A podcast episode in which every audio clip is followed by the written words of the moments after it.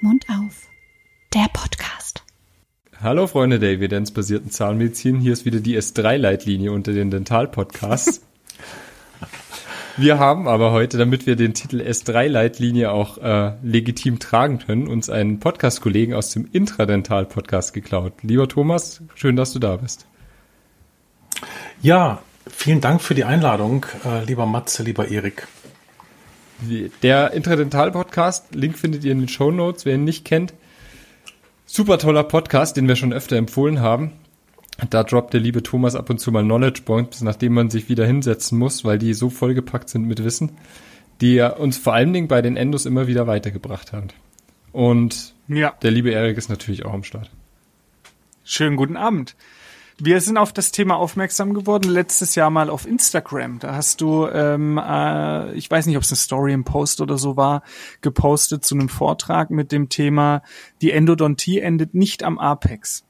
Und das habe ich äh, Matze geschickt und gesagt, das klingt doch super spannend, sollen wir uns mal trauen und ihn fragen, ob er mit uns einen Podcast macht. Und du hast zugesagt und jetzt können wir für uns auch die Frage klären oder wir können heute drüber reden, was mit dem Titel gemeint ist, weil der lässt natürlich viel Spielraum zum Spekulieren offen. Ja, also ähm, ist ja natürlich selbstverständlich, dass ich ja gesagt habe, ähm, weil wenn man selber einen Podcast macht, auch regelmäßig, dann macht man das ja aus einer intrinsischen Motivation heraus und dann ist das so äh, einfach die Freude war sehr groß. Schön. Als ihr mich eingeladen habt und da gibt es natürlich dann nur eine Antwort.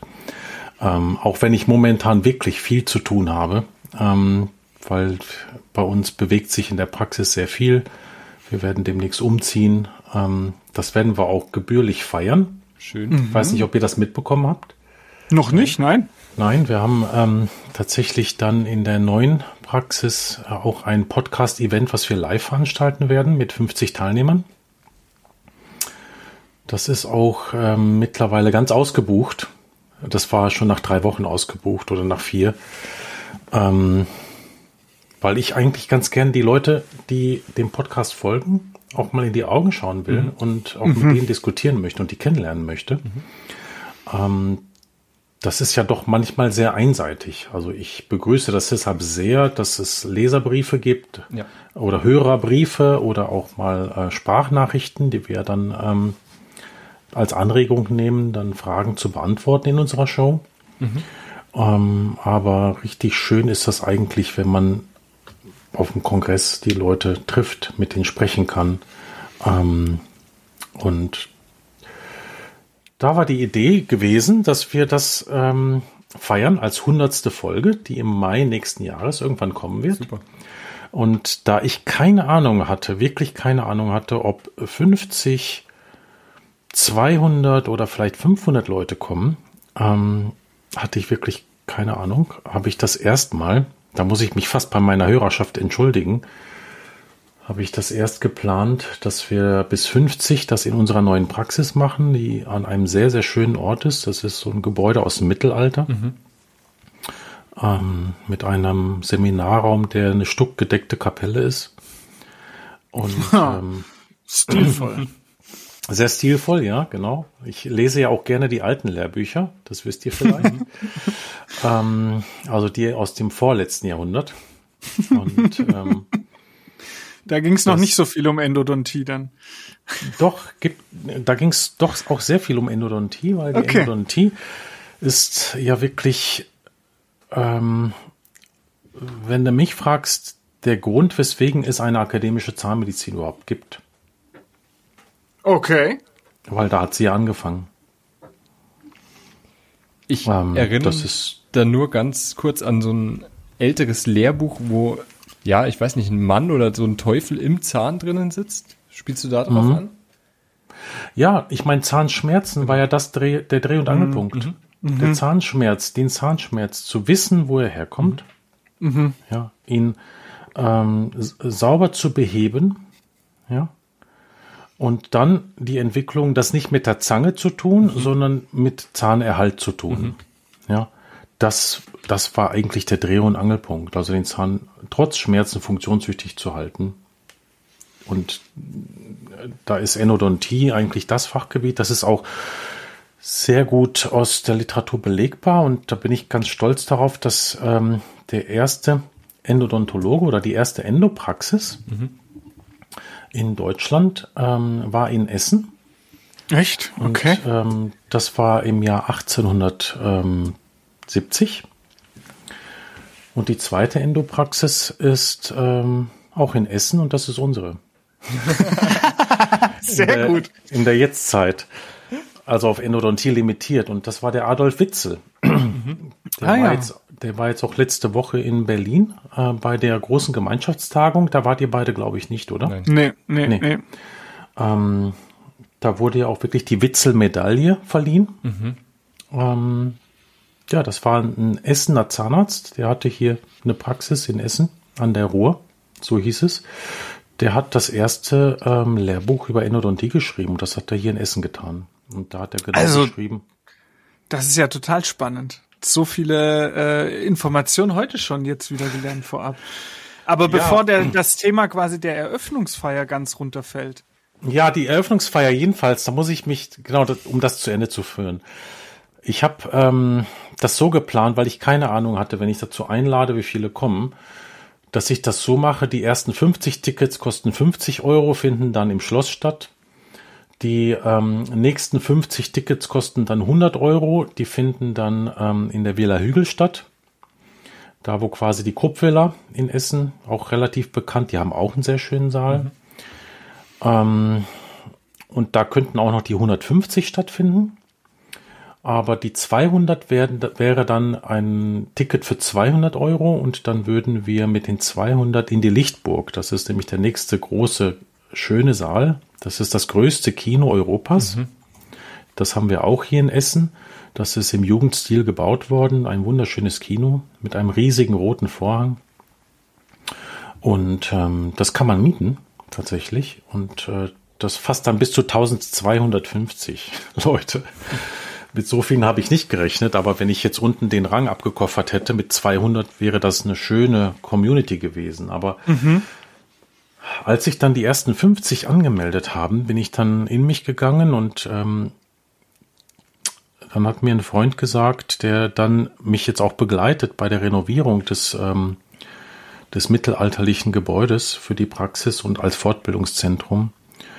Ähm, als ich ihm die Idee erzählt habe, der hat gesagt, bist du bescheuert? Weil ähm, das ist ja hier viel schöner als in der Villa Hügel. Du willst doch nicht eigentlich mit den Leuten in die Villa Hügel ziegeln oder in, in, in, in die Lichtburg, ähm, weil die sollen ja alle hier hinkommen. Mhm. Und ähm, es hat mir dann sehr eingeleuchtet. Und das Zweite, was mir eingeleuchtet hat, ist, ich mache das ja, um die Leute kennenzulernen. Mhm ja. um denen in die Augen zu schauen, um Einzelgespräche zu führen. Und ähm, das wäre mit 200 Leuten oder 250 wäre das eine Frontalveranstaltung. Und ja. klar hätten wir dann noch mehrere Referenten reingeholt, dann wäre es halt nicht nur drei Stunden Podcast, sondern auch vielleicht ein ganzer Nachmittag. Und ähm, es wäre eine andere Veranstaltung geworden. Und ich habe mich dann entschieden, dass wir jedes Jahr ein Jubiläum feiern. Weil mhm. jedes Jahr produzieren wir 25 Folgen intradental. Mhm. Und ähm, dann haben wir immer im Frühling, im Mai haben wir dann immer 25 Folgen mehr. Also jetzt in 2024 haben wir die 100. Folge und in 2025 haben wir die 125. Den Termin haben wir auch schon offen. Der wird dann am 23. Mai sein, 2025. Und da melden mhm. sich jetzt auch schon Leute an. Also da haben wir. Wie kann man sich denn anmelden? Ähm, ich habe auf deine Homepage geschaut, da steht nur, dass es ausgebucht ist. Ja, genau. Also ich glaube, oh, gut, dass du mir das sagst. Auf der Homepage muss ich dann den Link für die Anmeldung geben für die 125. Sehr gut. Ähm, und ansonsten im Podcast weisen wir immer wieder darauf hin und man kann über info@intradental.de kann man sich anmelden. Hm. Alles klar. Ja, sehr gut. Also nach der Folge wird auch nächstes Jahr schon voll sein. Dann musst du ähm, überlegen, ob du es doch größer machst. Nein, das werde ich nicht tun. Das werde ich nicht tun. Da mache ich dann, okay. wenn, wenn, äh, wenn nächstes Jahr voll ist, mache ich dann eben das 150. Jubiläum für die Anmeldung auf, weil wir machen das auch so, dass wir an den Tagen, an dem Tag davor und an demselben Tag machen wir dann für acht Zahnärzte so Hospitation ohne Ja. ZFA ähm, für einen niedrigen Kurs.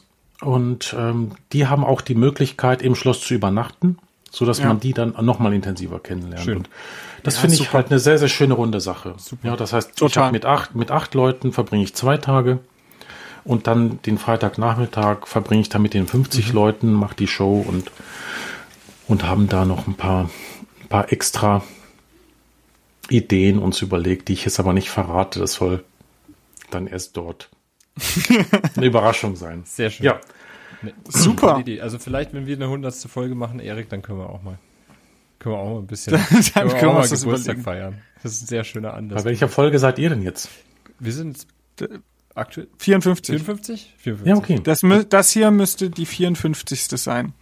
Wenn ich nicht irgendeine noch, die wir auf Halde oder geplant haben, aber 54 ziemlich sicher. Also alle zwei, drei, vier Wochen macht ihr was? Das ist der Plan. Genau. Okay, gut. ja, ich habe mir ist in dadurch Phasen mal weniger und in manchen Phasen dann sehr gut und regelmäßig, aber wie es Leben halt ist. Also durch das hundertste Event habe ich mir natürlich auch selber ein bisschen auferlegt, dass ich alle zwei Wochen eine Folge raushaue. Ja.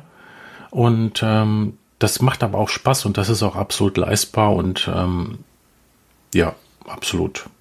Das ist Total. Ähm, Richtig. Ja, super. Wenn wir jetzt nochmal das Thema anschauen. Mhm. Die Endodontie endet nicht am Apex. Was wir Ja. Mhm. uns gefragt haben ist, ist das gemeint, dass es dann über den Apex hinaus, ähm, ähnlich wie Parodontitis, um den Zusammenhang zwischen Mhm. Infektion, Körper und bakterielle Belastung geht, oder dass eben die Endo nicht nur die reine Endo ist und wenn ich mal auf Länge bin, es aufbereitet Mhm. und abgefüllt habe, äh, ist quasi fertig, sondern eben auch dann noch postendodontischer Verschluss und alles, was dann außenrum noch dazugehört, ähm, gemeint ist. Also wie war damals das Thema gemeint? Und dann können wir ja immer noch entscheiden, ob wir es heute nicht anders aufrollen. Ja, genau. Also damals war das Thema tatsächlich so gewesen, äh, es ging um den gesunden Knochen und ähm, Kieferknochen speziell. Und da spielt ja die Endodontie ja wirklich eine große Rolle. Ja, also ähm, wir hatten aus den verschiedensten Fachrichtungen hatten wir Vorträge, unter anderem auch das große Thema Bisphosphonate und ähm, den Demoso, de, Denosumab. Denosumab, Denosumab-Therapien und ähm, da habe ich das Ganze eingerahmt. Ähm, ja, das war eigentlich da mein Part gewesen. Aber das Thema, wie sich die ähm, ja, Gesundheit des Körpers auswirkt auf die Zähne und umgekehrt, ist natürlich auch ein ganz großes, bedeutsames Thema. Ähm, war jetzt auf der Tagung nicht, aber ähm, wir thematisieren das in unserem Podcast relativ regelmäßig, weil ich bin natürlich als Endodontologe häufig konfrontiert ähm, mit dem Thema, ist äh, eine Wurzelkanalbehandlung jetzt schlecht, ist der Zahn jetzt tot? Also ich habe auf Implantologietagungen halte ich gerne ähm, den Vortrag, kann ein Zahn sterben und kann ein Implantat leben? Ja, um halt dieses Spannungsbild ähm, erfahrbar zu machen. Und ich glaube, das, das schwebte euch auch so ein bisschen vor in der heutigen Folge, also zumindest die Themenliste, die ihr dann geschickt habt, die zielte darauf ab und das finde ich ein sehr, sehr spannendes Thema, was äh, man wirklich offen diskutieren soll. Ja. Wir haben uns ja so ein bisschen zum, zur Aufgabe gemacht, so den medizinischen Hintergrund oder die medizinische Verbindung der, der Zahnmedizin in den Vordergrund zu stellen. Ne? Und da ist für mich, ich bin ja so ein bisschen ein Hobby-Parodontologe, also finde das ein super spannendes Thema und beschäftige mich damit auch gern. Und für die Parodontologie oder für die PA haben wir super Evidenz dafür, was es für Auswirkungen auf den Körper haben. Also Stichwort Diabetes, Stichwort Herz-Kreislauf-Erkrankungen. Ähm, für Demenz gibt es mittlerweile auch schon Evidenz. Und das ist also, kann man dem Patienten ja auch immer ganz gut begreiflich machen. Ne? Auch zu Covid-Zeiten haben wir gesehen, was das Keimspektrum im Mund für Auswirkungen haben kann. Und jetzt kommt es ja auch öfter mal vor, man hat eine Neuaufnahme beim Patienten, man sieht wurzelbehandelte Zähne oder man macht ein OPG, kontrolliert es nach und sieht diese klassische apikale Aufhellung. Und dann ist es immer leicht, dem Patienten zu sagen, naja, schauen Sie mal, Sie haben da irgendwie eine Entzündung im Knochen und das wirkt sich auf die Allgemeingesundheit aus. Aber dann im Gegensatz stellt man sich wieder die Frage, stimmt das überhaupt? Also ist das so bedrohlich? Und auch wo du es gerade so ansprichst, das sind jetzt vielleicht wieder ein paar viele Aspekte, die wir aber einzeln aufholen können. Gerade auch bei den Bisphosphonaten. Denosumab-Therapie, ne? Der Patient, hm. der hat die Endo ist vielleicht seit 20 Jahren gemacht, vielleicht seit 20 Jahren nach unseren Maßstäben nicht gut gemacht. Der Patient hat aber überhaupt keine Probleme. Und dem dann wirklich auch zu sagen, pass auf, da ist was im Argen, das hm. kann jetzt Probleme verursachen, ähm, finde ich immer schwierig. Und deshalb war die Idee sofort, dich einzuladen und zu sagen, gibt es dafür Evidenz? Ist was passiert mit den Keimen, die da im Wurzelkanal sitzen? Hm. Nehmen die wirklich Einfluss auf den ganzen Körper? Vielleicht fangen wir da mal mhm. an. Und vielleicht darf ich da noch ergänzen, Nein. weil in der Recherche für diese äh, Folge haben wir dann, äh, habe ich ein bisschen geschaut, was so für Literatur gibt. Es gibt ganz mhm. wenig und was endodontisch äh, quasi die die Bakterien, die von einer periapikalen Läsion ausgehen und was die für eine gesamtmedizinische Belastung haben, gibt es ganz wenig Studien, quasi kaum Daten. Ich habe eine größere gefunden, die dann aber letztendlich sagt, eigentlich gibt es keine belegbaren Zusammenhänge und äh, Nachweise. Und da gab es dann eben auch ein Zitat, dass 2012 die American Heart Association offiziell gesagt hat, Parodontitis hat einen Zusammenhang mit Schlaganfall, Herzinfarkt, Risiko, Diabetes und so weiter. Ganz offiziell und im gleichen Jahr hat die American Association of Endodontists gesagt, es gibt keinen Nachweis, dass periapikale Läsionen Zusammenhang haben mit systematischen Diseases. Systematic Diseases heißt hier, also Systemerkrankungen. Und das ist, glaube ich, der Kontrast, den der Matze damit auch nochmal so beschreiben wollte. Ne? Also wie relevant ist das? Wissen es wir nur nicht, weil es keine Studien gibt. Und was ist deine Meinung dazu? Hm. Der Matze Schwierig, ne? Der Matze, ja, finde ich nicht, aber es ist interessant, darüber nachzudenken. Der Matze hat ja gesagt, ja, es gibt Evidenz und ähm, da ist es, würde ich gerne vom Matze erfahren, ähm, was du damit gemeint hast. Weil so einfach ist das nicht. Okay. Also das, das Wort evidenzbasierte Medizin ist ähm, schnell dahergesagt. Ähm, am Ende des Tages ist alles, was wir hier im Podcast sagen, auch evidenzbasiert, obwohl wir überhaupt keine Forschung dazu gemacht haben. Mhm. Ja, das ist der Evidenzgrad 5, die Expertenmeinung. oh, wir wurden aufgewertet. Ja. Also das heißt, da, da fängt das an. Okay. Das heißt, Leute, die Experten in einem Gebiet sind, ja, ähm, wenn die eine, eine klinische Erfahrung äußern, dann ist das bereits ein Evidenzgrad. Ja. ja. ja. Und das ist eine Leiter, die man, die man nach oben steigt. Mhm. Und ganz oben stehen die Meta-Analysen. Mhm. Ja, und davor stehen halt die ähm, klinisch kontrollierten, prospektiven, randomisierten Studien. Und ähm, dessen muss man sich einfach bewusst sein. Und ähm, man muss sich auch dessen bewusst sein, was Wissenschaft überhaupt ist zu leisten. Und insbesondere in der Medizin. Ja, ich glaube, das sind auch Dinge, über die man viel zu selten nachdenkt, weil ähm, die Medizin nicht so eine exakte Wissenschaft ist, ja, ähm, wie jetzt eine klassische Naturwissenschaft, nimm mal Physik mhm. oder Chemie. Mhm. Mhm. Weil man Experimente schon wiederholen kann, aber nicht, aber nicht, aber nur bedingt wiederholen kann. Ja, es ist ja auch ganz oft in der Medizin so eine, in Anführungsstrichen, Blackbox-Studiendesign. Also im Körper gesehen. Mhm. Man versucht irgendeinen Parameter zu ändern, mhm. einen zu erfassen, aber was dazwischen genau passiert, ist oft mhm. schwierig zu sagen. Und erst durch zehn Studien, die alle in die gleiche Richtung deuten, vermutet man dann, dass es diesen Zusammenhang gibt, ohne ihn manchmal direkt zu kennen. Ja, oder alles. So ist ein bisschen mein Eindruck davon. Ja, macht natürlich auch die medizinische Forschung besonders spannend, muss man auch dazu ja. sagen. Ja. Ähm, ich muss einmal kurz mein Headset anschließen, weil ich habe gerade eine Low Battery Warnung bekommen. Gar kein Problem. Das müsst ihr nachher ein bisschen schneiden. Sorry dafür. Kein Problem. kein Problem.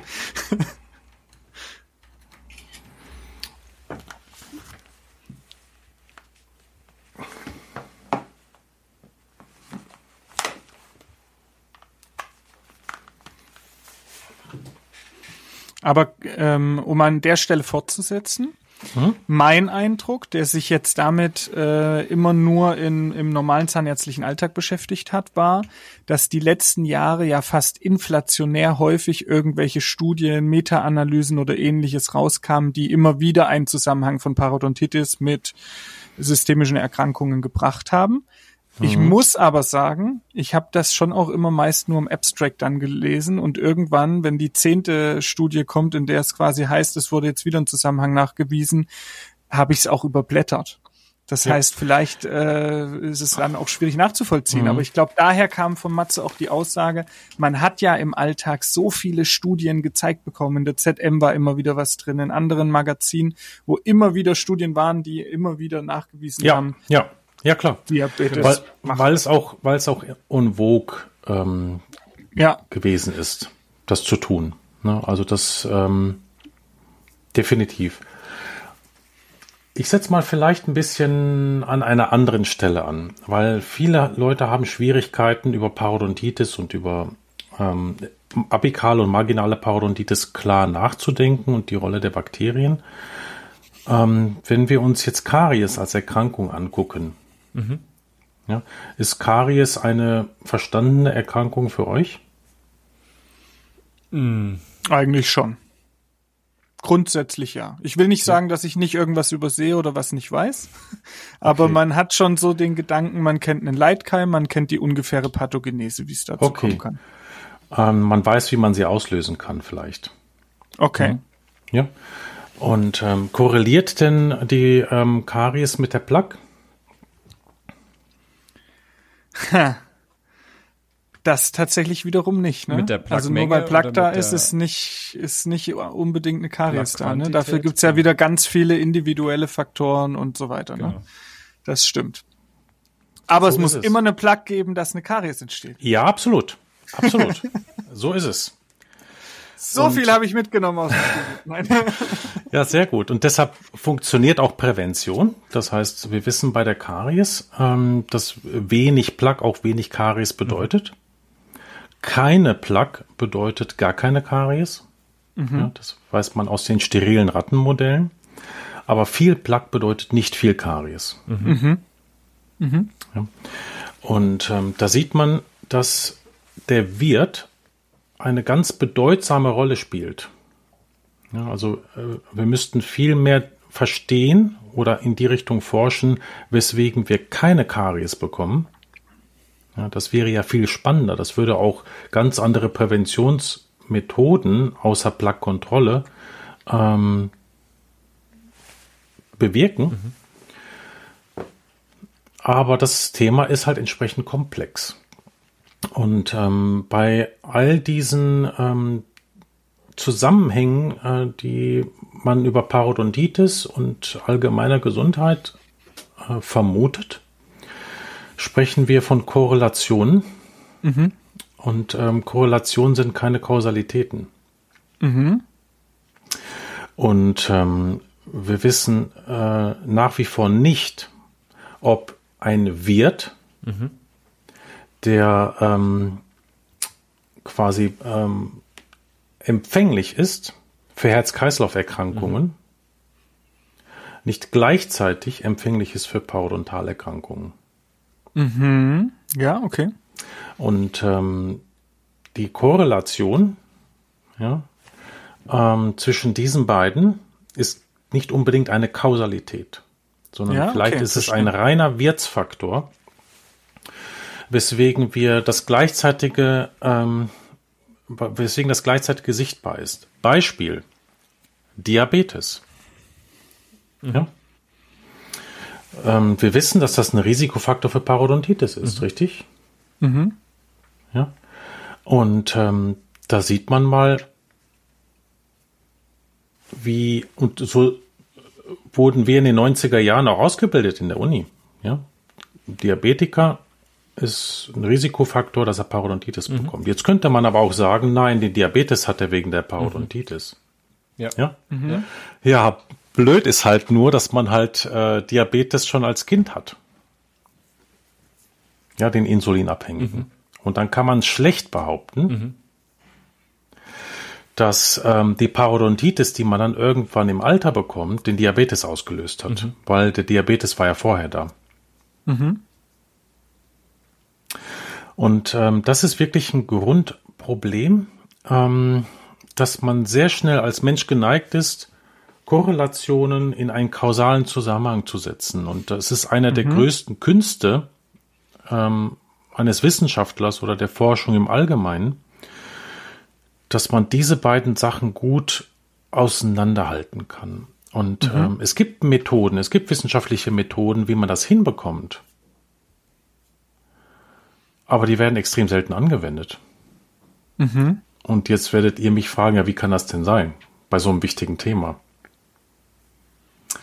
Und ähm, das ist auch relativ einfach, weil es halt ethisch nicht zulässig ist.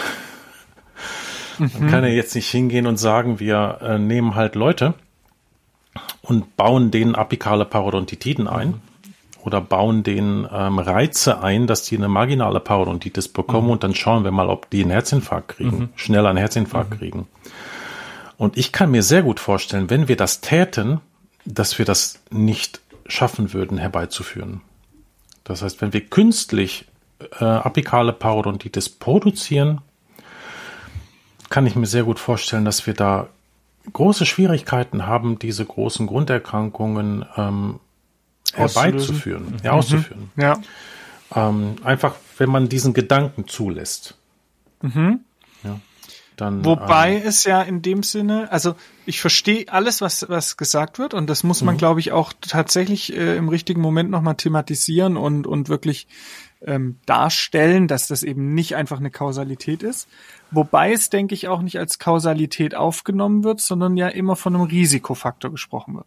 Also dass eben eine chronische Parodontitis aufgrund mhm. der ganzen Entzündungsmediatoren eben auch proinflammatorisch im ganzen Körper äh, Reaktionsprozesse auslöst, was dann eben proinflammatorische Prozesse wie eben Arteriosklerose und so weiter fördern kann und wahrscheinlich auch tut.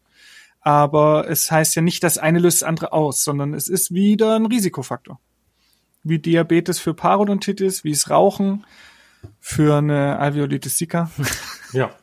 Ja, ja, klar.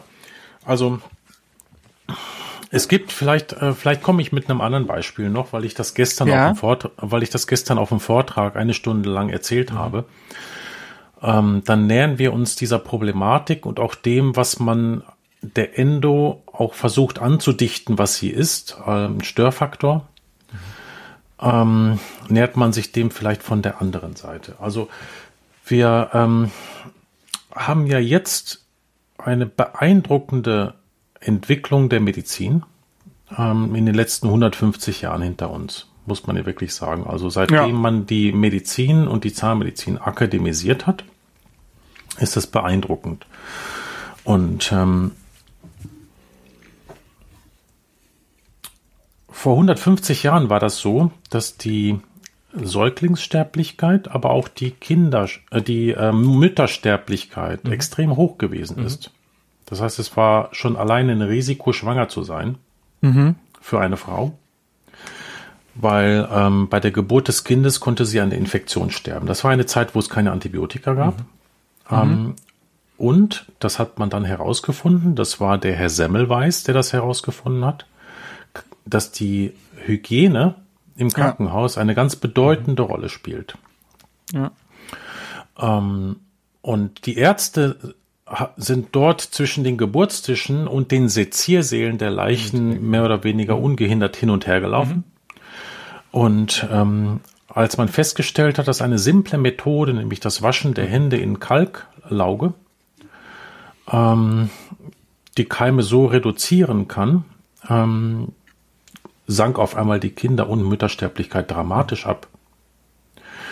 Und ähm, das war die Geburtsstunde dessen, wo man gesagt hat, okay, Keime lösen eine Erkrankung aus. Mhm. Ja. Ähm, die dann lebensbedrohlich werden kann. Und darauf hat man die moderne Medizin aufgebaut. Und so handeln auch Ärzte. Das heißt, Ärzte versuchen das Risiko von dem Eingriff für die Personen, die sie behandeln, so klein wie möglich zu halten. Und eine besonders hohe Vorhersagekraft zu haben, was das Ergebnis der Therapie ist. Und das ist, ähm, wenn ihr mich fragt, der Hauptgrund, weswegen es sich lohnt, Wissenschaftler zu werden oder wissenschaftlich zu arbeiten. Und ähm, der Hauptgrund ist der, dass nur durch wissenschaftliche Arbeit und die Berücksichtigung der Ergebnisse man gute Vorhersagen für die Zukunft treffen kann. Mhm. Ja. Ähm, ansonsten ist man einem reinen Bauchgefühl unterlegen. Ja, und man, man setzt dem Ganzen eine Ideologie auf und es gibt eine Mythologie der Medizin. Ja. Ähm, das, deshalb ähm, ist es zum Beispiel auch extrem schwierig nachzuweisen oder bisher nicht gelungen, dass ähm, homöopathische Mittel äh, einen Effekt haben, der über den Placebo-Effekt hinausgeht. Und äh, deshalb kann man so schlecht Vorhersagen treffen, wenn man jetzt homöopathische Mittel nimmt, obwohl man weiß, dass sie wirken, nämlich mit dem Placebo-Effekt. Ähm, und es ist äh, relativ einfach ähm, zu sagen, wenn man jetzt eine Schmerztablette nimmt, in der und der Dosis, dann reduziert sich halt bei so und so viel Prozent der Leute die Schmerzwahrnehmung. Ja, das ist ja eine Vorhersage über die Zukunft. Und ähm, jetzt ist es so, dass wir in der Medizin da angekommen sind und dann äh, schauen wir uns auf schauen wir uns die Medizinentwicklung genau auf der Gegenseite, auf dem Gegenpol an, um dann zu verstehen, weswegen das anfängt polar zu sein. Ähm, wir wissen auch aus der medizinischen Forschung, dass wenn Kinder auf die Welt kommen über den nicht natürlichen Weg, also über den Kaiserschnitt, dass die Kaiserschnittkinder eine äh, viel höhere Wahrscheinlichkeit haben, Hauterkrankungen zu bekommen, Verdauungsstörungen, Autoimmunerkrankungen.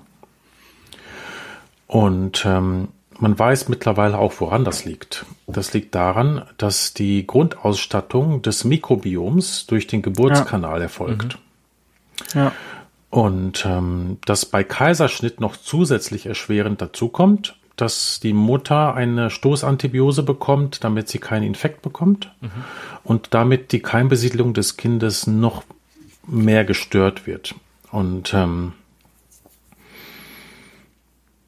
trotzdem ist es extrem schwierig, ähm, die Ärzte davon zu überzeugen, dass es eine gute Idee ist, beim Geburtsvorgang ähm, dann, wenn man weiß, dass es jetzt ein Kaiserschnitt wird, dass man der Mutter einen Tampon in die Scheide steckt, so eine Mullbinde. Und das erste, was man macht, ist, man tropft dem neugeborenen Kind, was per Kaiserschnitt gekommen ist, die, man presst die Mullbinde aus und tropft das in die Nase und in den Mund, damit die Grundbesiedlung des Magen-Darm-Traktes und der Mundhöhle erfolgen kann. Und ähm, man reibt es danach total ab mit dem Tuch, damit die ganze Haut dann ähm, entsprechend das Mikrobiom bekommt. Ähm, weiter ist es so, wenn ich euch jetzt frage, ihr, ihr schneidet in der Küche, schneidet ihr Zwiebeln und auf einmal schneidet ihr euch in den Finger. Was macht ihr instinktiv? Ja, Auswaschen. man steckt es in den Mund, wäre das, glaube ich, der erste Instinkt. Ach so. Instinktiv. Ja. Ja, okay, ja. Stimmt. Man steckt es in den Mund und beißt richtig drauf auf die Wunde. Ja. Ah, das ist der, und das ist der Instinkt. Ja. Damit presst man das aus. Man stoppt ein bisschen die Blutung, wenn es jetzt eine heftige Blutung ist, durch das Draufbeißen, aber presst die Wunde aus. Aber man setzt Speichel drauf und es gibt nirgendwo eine, nirgendwo gibt es so viele verschiedene Bakterien wie im Mund- und Rachenraum. Ja, da Ja. ist das am meisten diverse Mikrobiom. Also das findest du nicht in der Scheide, nicht am After, nicht auf der Haut. Deswegen finden ja viele Leute Zahnmedizin auch so eklig. Das, ist, das hat einen Grund, weil der Ekel kommt davon, dass man halt Angst hat, ähm, dass man Keime bekommt, die ähm, einem Schaden zufügen können. Da, daher kommt der Ekel. Das ist ja auch etwas, ähm, was man im Affekt tut, ja? sich vor etwas ekeln. Ähm, ist ein Überlebensvorteil. Und ähm, weswegen sind die eigenen Bakterien in der Wunde so wichtig? Weil die vermehren sich dort, aber mein Immunsystem mhm. hat gelernt, damit klarzukommen. Das heißt, mit meinen eigenen Bakterien werde ich nicht sterben, auch mhm. nicht in der Wunde. Mhm. Aber die, die mit, von außen eingedrungen richtig. wären, wären das mhm. Problem. Also man genau. besetzt die Nische mit welchen, die ich quasi behandeln äh, oder gegen die ja. ich kompetente Immunzellen habe. Richtig. Es gibt, es gibt kein besseres Mittel gegen Keime, die opportun werden können, als stabile Biofilme. Mhm. Weil die sorgen dafür, dass halt die anderen Keime null Überlebenschance haben. Also ich gebe auch immer gerne das Beispiel im Amazonas. Der Amazonas ist ja ein extrem diverses Ökosystem. Mhm. Ja, der Urwald dort. Ja. Wenn man jetzt hinkommt mit einer Tüte Samen, ja, ähm, aus äh, Europa und streut die da aus, die werden keine Chance haben. Okay. Die, die Pflanzen dort haben sich so schon untereinander arrangiert, die werden dort, da gibt's keine ökologische Nische dafür, null. Mhm. Und da muss man erst alles niederbrennen und niederwalzen, um dann eine Monokultur dort aufzubauen, eine fremde. Aber wenn das, solange das ähm, Ökosystem da ist, die haben sich schon ihre Grenzen alle abgesteckt. Ähm, nur so als, als lebendiges Beispiel mhm. vielleicht dafür. Mhm. Ähm, mhm. Und das bringt uns eigentlich zu der Frage, ja, Bakterien als solche sind ähm, nicht unsere Feinde, sondern sind vor allem unsere Freunde. In erster Linie sind das unsere Freunde, nicht unsere Feinde. Mhm. Und ähm, das trifft ähm, auf ein stabiles Mikrobiom zu. Äh, wir sprechen hier von einer Eubiose und die Eubiose ja. ist heilsam, die ist wichtig, ähm, die ist Grundlage unseres Lebens und unserer Stoffwechselvorgänge. Mhm. Und ähm, davor muss man jetzt keine Angst haben, sondern umgekehrt, man muss Angst haben, wenn man nackt ist. Vor den ersten Keimen, die dann auf einen treffen. Mhm. Ähm, ja, das ist, ähm, da sind wir jetzt. Also wenn man sich jetzt diesen Spannungsbogen anguckt, die Medizin, die sich halt entwickeln konnte, weil sie Hygiene angewendet hat, und auf der anderen Seite den Menschen, ja, der sich in der Umwelt nur behaupten kann, weil er ein stabiles Mikrobiom hat, was aus viel, einer Vielzahl von Keimen besteht. Und umgekehrt, äh, was sind die schlimmsten Wunden, die am schlechtesten heilen? Das sind äh, zum Beispiel Kratzer von Katzen. Da brauchst du nur einen kleinen mhm. Kratzer und du kannst eine Phlegmone bekommen. Mit fremden Erregern. So ist es. Daher kommt ja auch die Angst vor Erregern mhm. und vor allem vor Fremden als solche. Also ähm, die Fremdenangst ist auch eine biologisch begründbare, weil das sind Mikrobiome, mit denen wir nicht bisher Kontakt hatten. Mhm. Ja? Mhm. Ähm, und auch jemanden nicht riechen können, mhm kommt auch daher, dass man, ähm, dass das Mikrobiom nicht zur eigenen Immunausstattung passt. Mhm. Das, das, äh, es gibt einen ganzen Forschungszweig dazu, der sagt, mhm. bei einer Partnerwahl wird halt anhand des Geruches mhm. entschieden von ja. den Bakterien, ob die beiden Wirte sich paaren dürfen oder nicht. Mhm. Ähm, Und deshalb hat vielleicht auch der Kuss so einen intimen Stellenwert. Absolut. Ja einen extrem hohen Stellenwert. Ja. Wichtig, weil das ja quasi. Und wenn man sich nicht riechen kann, kommt es gar nicht erst dazu. Genau, ja.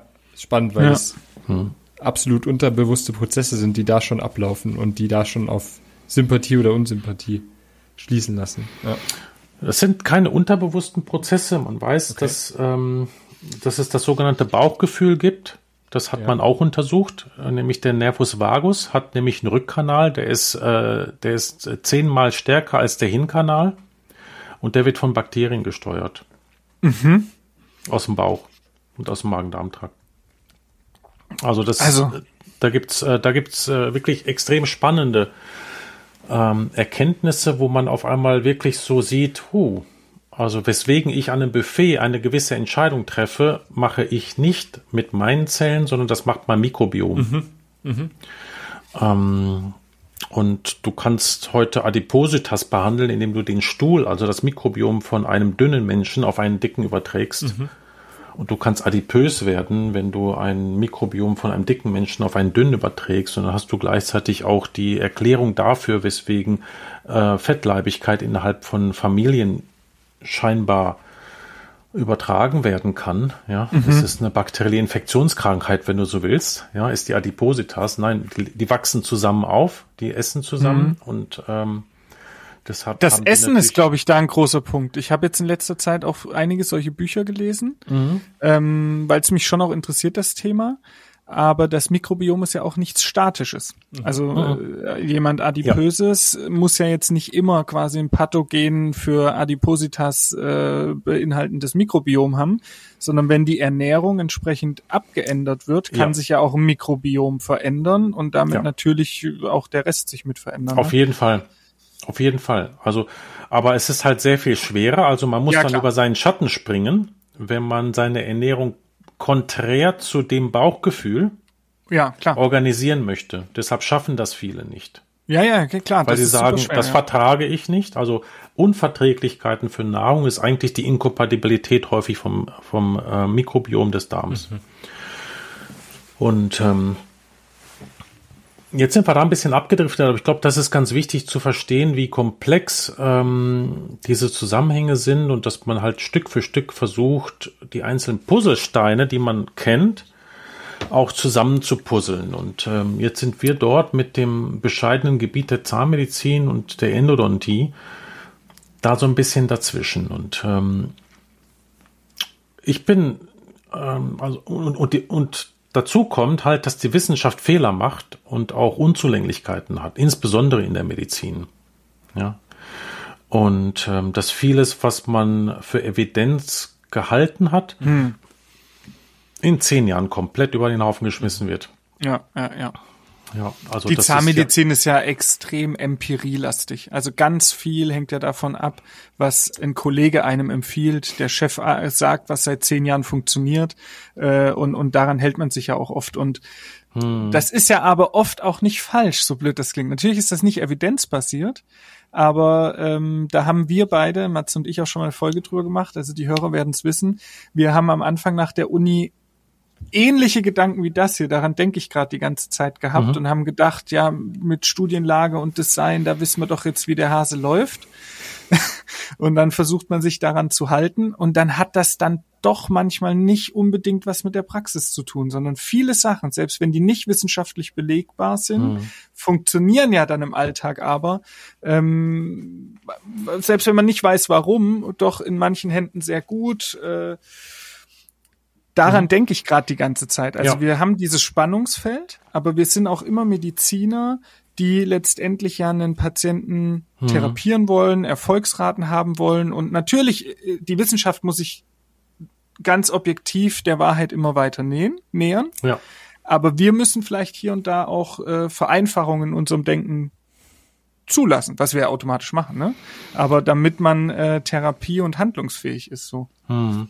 Ja, das da, weißt du, was dafür gibt. Ja, ja, dafür gibt es auch einen Namen. Das ist die eminenzbasierte mhm. Medizin. Ja, okay. Also das heißt die Lehrmeinung, ja, die ja, nicht unbedingt, okay. die nicht unbedingt ähm, äh, wirklich ein reines, nüchternes Nachdenken über das Fachgebiet eines Wissenschaftlers ist, mhm. der jetzt ein Lehrstuhlinhaber ist, sondern einfach das, ähm, das Weiterführen von etwas, was man, wie man geprägt wurde in jungen Jahren.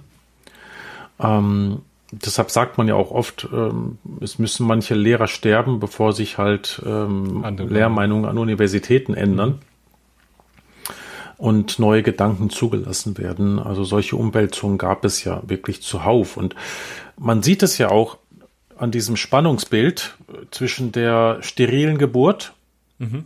die eine absolute Sicherheit hat, ja, dass die Mutter und das Kind überlebt, und die Probleme, die es gleichzeitig schafft. Mhm. Da sieht man es ja, dass man in einem Spannungsbild ist und ähm, Weswegen ich dieses Beispiel aufgeführt habe, ist, ähm, weil ja die, äh, diese, diese ganzen Aspekte der Umweltzahnmediziner ja, oder der biologischen Anführungsstriche Zahnheilkunde, ähm, die argumentieren ja dann oft so. Ja, mhm. obwohl das dann auch manchmal in sich schon logische Brüche enthält. Also Jetzt ist äh, die Frage, was ist biologisch und was nicht. Ne? Also jetzt zuzulassen, dass halt Bakterien frei fluktuieren können ähm, auf der einen Seite oder sie überall in Schranken weisen auf der anderen Seite. Ja. Also jemand, der sagt, ein Endozahn muss gezogen werden und durch ein Keramikimplantat ersetzt werden. Aber bei der Geburt muss man halt alles möglichst mit den, mit den Bakterien einsch einschmieren. Ja. Ist ja irgendwo ein bisschen so ein Bruch. Also ich würde jetzt erwarten, jemand, der halt Endozähne rauszieht und durch Keramikimplantate ersetzt, ähm, dass er die Biofilme überall verbannen möchte. Würde ich jetzt erwarten, weil man dann sagt, das ist dann alles hundertprozentig steril und ähm, weiß und rein.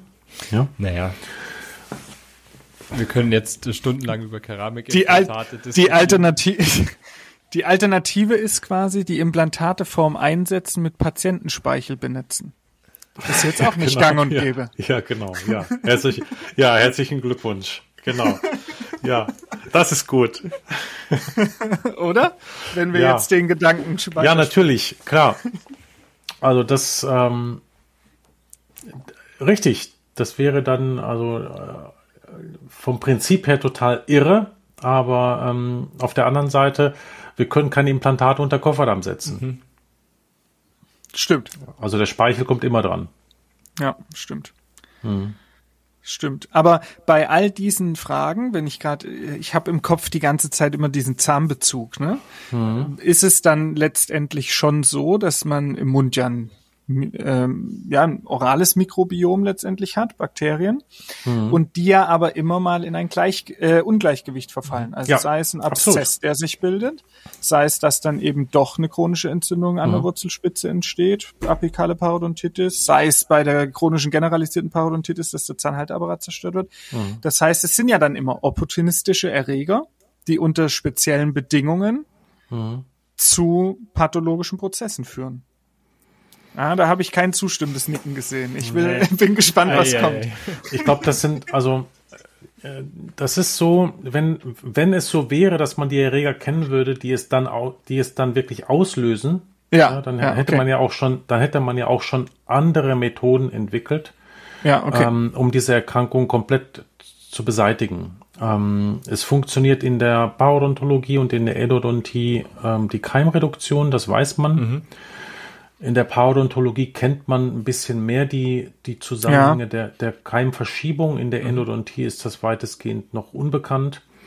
Und ähm, man weiß aber, dass eben durch die Keimreduktion man Heilungsvorgänge induziert, ähm, speziell was die apikale Parodontitis anbelangt. Und ähm, das ist dann eine Sache, wo man dann das Gleichgewicht wiederherstellt. Also genauso wie man bei einer Kariestherapie das Gleichgewicht ja wiederherstellt. Die Karies selber lässt sich ja niemals beseitigen aus dem Zahn. Also einmal eine Karies profunda, immer Karies profunda an dem gleichen Zahn, an dem gleichen Situs. Ähm, nur die Restauration ist größer geworden und die Progression ist gestoppt worden. Und ähm, wenn man jetzt äh, meint, man kann die Karies therapieren ähm, und entfernt damit alle Bakterien aus dem Zahn, ähm, dann herzlichen Glückwunsch. Also dann weiß ich nicht, wo man mit dem Exkavieren aufhören muss. Also, dann, sollte, dann sollte man wirklich bei der initialen Kariesläsion sollte man schon zur Zange greifen. Und da weiß man ja auch, dass es funktioniert. Also Füllungstherapie wird jetzt wahrscheinlich keiner unserer Hörer abstreiten, dass das nicht ein probates Mittel ist, Zähne Jahrzehnte zu erhalten. Da weiß man, dass es funktioniert und man weiß auch, dass ähm, die, die Pulpa damit wunderbar klarkommt, äh, wenn man weiß, wie man mit ihr umgehen muss. Ähm, Im Übrigen braucht man gar nicht erst bis zur ersten Karies zu warten, bis man Bakterien im Zahn hat. Äh, das ist auch schon bei der ersten gingivalen Rezession der Fall. Und zwar volle Kanne. Das heißt, die Tubuli sind ja dann meistens ähm, weit offen und man sieht perlenschnurartig die ähm, Bakterien bis an die Pulpa ran. Ohne irgendwelche großartigen pathologischen Zeichen. Und ähm, das, also das heißt, dass es in einem vollständigen Einklang mit Gesundheit ist. Ja. Ja. Und ähm, deshalb mache ich mir auch überhaupt gar keine Sorgen darüber, dass wir in der Endodontie ähm, es nicht schaffen, die Wurzelkanäle vollständig von den Zu. Biofilmen Mhm. zu befreien. Ähm, ich mache mir überhaupt gar keine Sorgen darüber, dass wir in der Endodontie es nicht schaffen, das Wurzelkanalsystem hermetisch abdichten zu können, weil auch ein gesunder Zahn nicht hermetisch dicht ist. Weil auch ein gesunder Zahn nicht frei von Bakterien ist, sondern das ist im Einklang mit einem ähm, gesunden Wirt mit seinen Mikroorganismen. Und ähm, die Therapiestrategie ist für mich eben ähm, die Progression von Erkrankungen äh, zu vermeiden, wenn wir jetzt über die Karies sprechen, oder die apikale Parodontitis ähm, zu vermeiden, indem wir über die ähm, Pulpitis-Therapie sprechen. Also keine großartig Keime einzutragen in das Endodont und äh, sich Gedanken zu machen über Vitalerhalt, noch viel wichtiger. Vielleicht über Pulpotomien, die man vorschaltet vor äh, invasiven Wurzelkanalbehandlungen.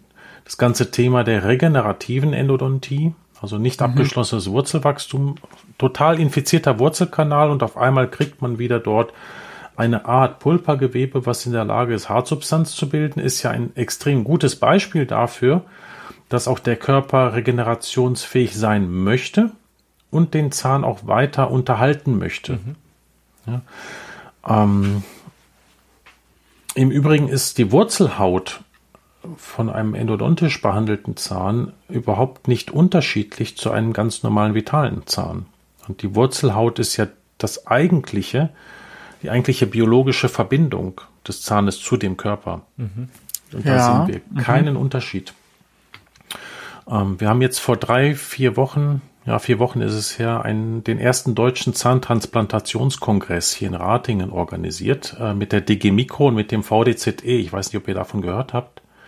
Nur bei Georg in der Genau. Story gesehen, Ja, glaube ich. ein, eine geniale Veranstaltung war das. Ähm, und wenn man sich das angeschaut hat, dann weiß man, was biologische Zahnheilkunde eigentlich sein sollte.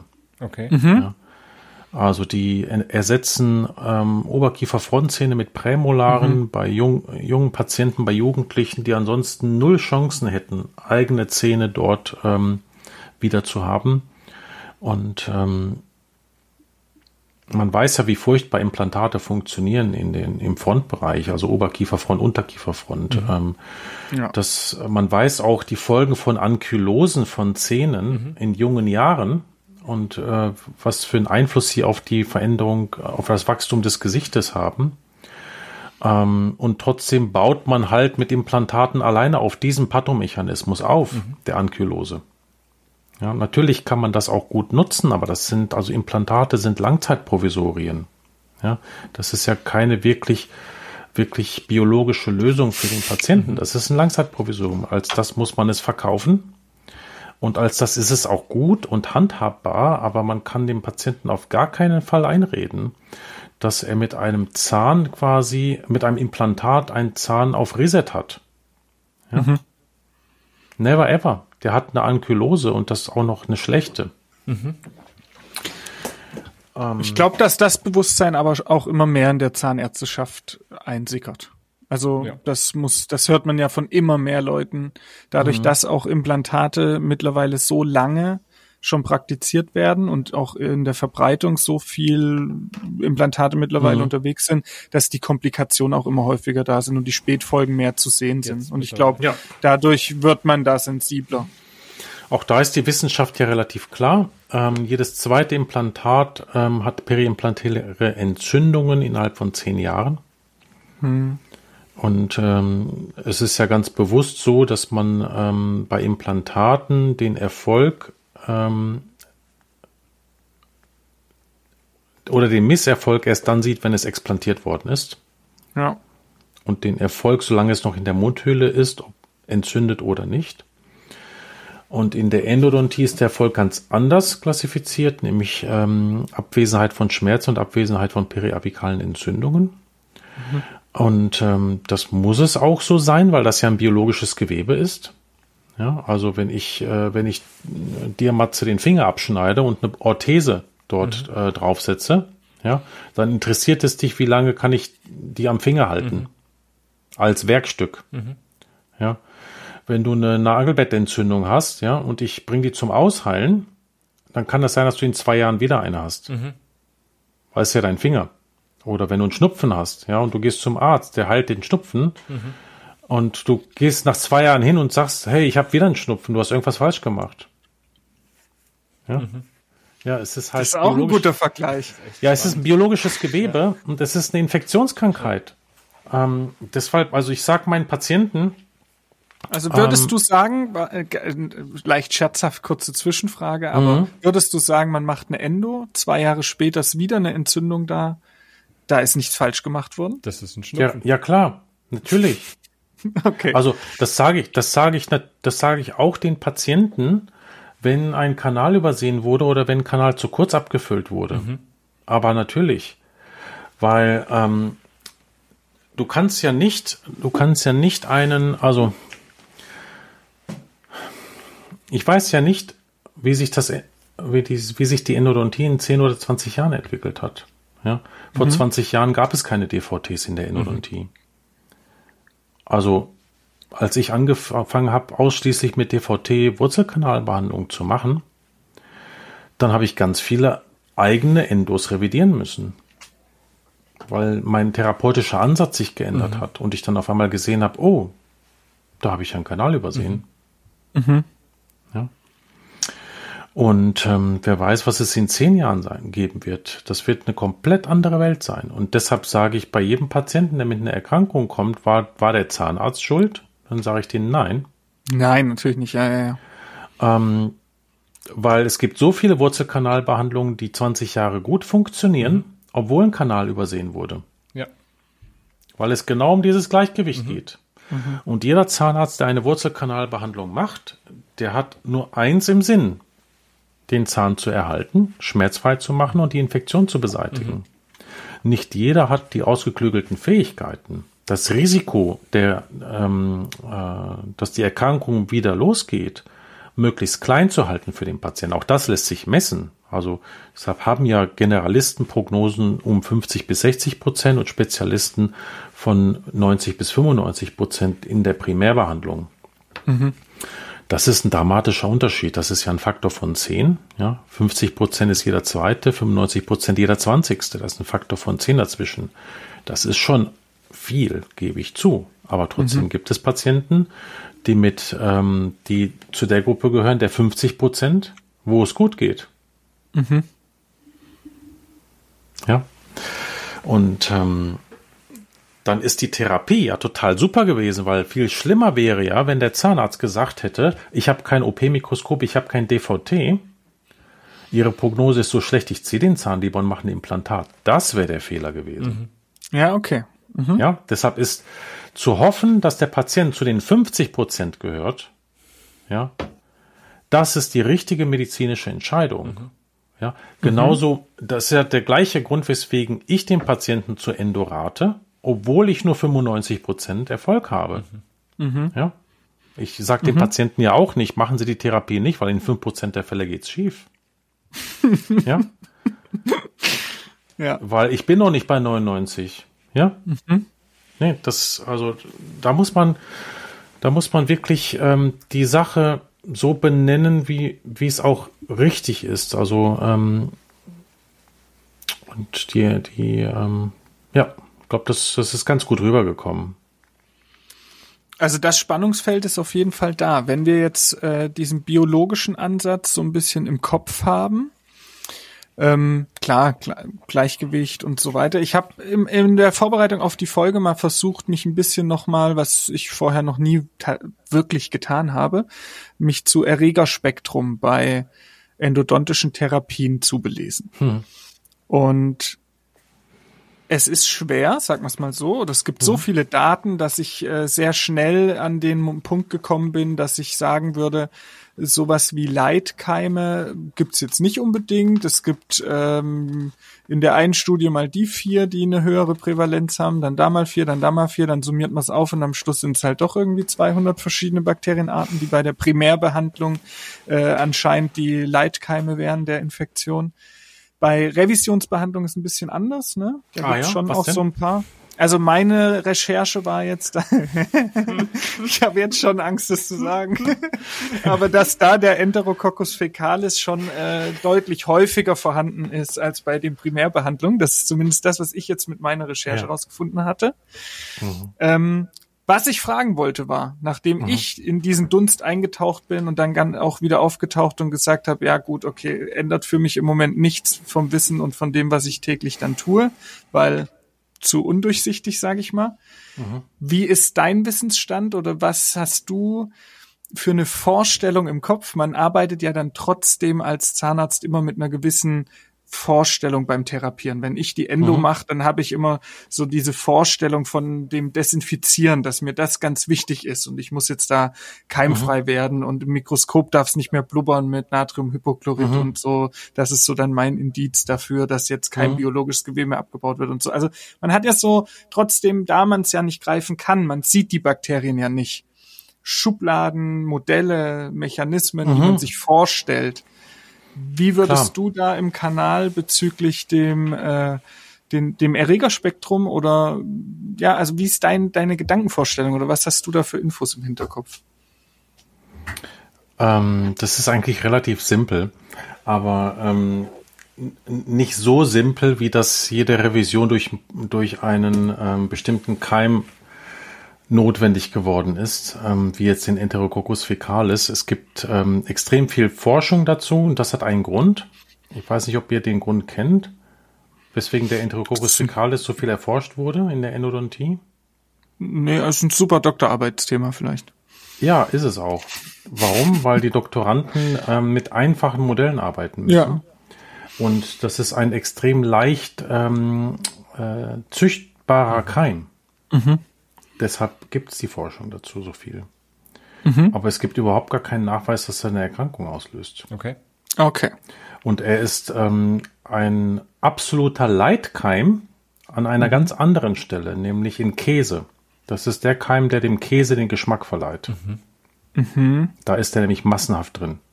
Also ohne Ent- Enterococcus fecalis würden die meisten französischen Käsesorten so schmecken wie amerikanischer Käse. Auch eine gruselige Nach Vorstellung. wenig.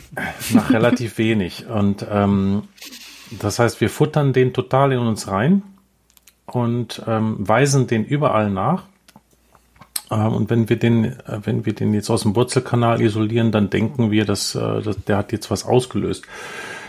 Das ist ähm, auf der einen Seite verständlich, weil ja Wissenschaft auch im Kleinen anfängt und sich irgendwie weiterentwickeln äh, muss und weil man auch einfache Modelle braucht, um was festzustellen. Also da, da ist nichts gegen einzuwenden. Wo man aber sehr vorsichtig sein muss, ist bei den Schlussfolgerungen von diesen Untersuchungen. Ja, die klinischen Schlussfolgerungen. Und ähm, das ist ungefähr 20 Jahre her. Da, hat, da gab es eine Arbeit, die haben Enterococcus fecalis, ähm, die, die Desinfizierbarkeit oder die Eradizierbarkeit des Enterococcus fe- fecalis äh, untersucht äh, mit Chlorhexidin und mit Natriumhypochlorid. Ja. Und man hat festgestellt, dass ähm, bei Natriumhypochlorid eine bestimmte Kultur, die man hatte, nach sieben Minuten nicht mehr nachweisbar, dass sie sich repliziert. Und bei CHX nach fünf Minuten Kontakt. Und daher kommt die Aussage, CHX ist effektiver. Dann war die Schlussfolgerung, dass das, ähm, dass das äh, statistisch signifikant war. Das war es auch. Also man macht ja dann Statistiken dazu. Das ist statistisch signifikant gewesen. Und dann ist natürlich die Conclusion dort, dass man, ähm, weil man schon weiß, dass bei Revisionen, der halt eine, äh, an- in einer größeren Zahl isolierbar ist aus den Kavitäten, dass man sagt, bei einer Revision sollte man gegebenenfalls mit CHX spülen statt mit Hypochlorid. Und deshalb ist das bei meinen ähm, Vorträgen ganz oft die Frage, gibt es Keime, die gegen Hypochlorid resistent sind? Und viele sagen heute noch, ja, der Enterococcus fecalis. Und das ist einfach unwahr. Da haben wir heute, also wir zwei, bevor du online gekommen bist, haben genau über das Thema geredet. Genau. Und ich hatte auch, also, und uns ist diese Grundaussage, die so da ist, schon bekannt und ich beachte die auch tatsächlich. Also ich spiele sonst immer nur mit Hypo und bei Revision nehme ich noch CHX dann im Ernsthaft? Spielprotokoll. Ja, tatsächlich. Ui, okay. Ja. Und ich habe aber mit Matze ge gesprochen und gesagt, ich habe in der Recherche nichts dazu gefunden. Warum ist das Ja. so? Kannst du es mir sagen, Matze? Ja, okay. Und Ja. dann hat er, äh, ja, Sag sind ich, wir zum Schluss gekommen, nö, auch so, also wir wissen es nicht. Wir machen das so. Also Ja. Ja, cool. es, es, es ist es ist ähm, es ist nicht notwendig Okay. Sehr gut. ähm, und da deswegen habe ich das jetzt vorangestellt auf die Frage, die du eigentlich gestellt hast nach den Prozeduren und wie ich dann Ja. vorgehe und was ich dann mache, weil ähm, weil man so wenig darüber weiß, Ja. sollte man das, wo man weiß, wie es funktioniert, immer auf die gleiche Art und Weise einsetzen. ja. Nach einem, nach einem klinischen Standard, den man sich selber schafft. Ja?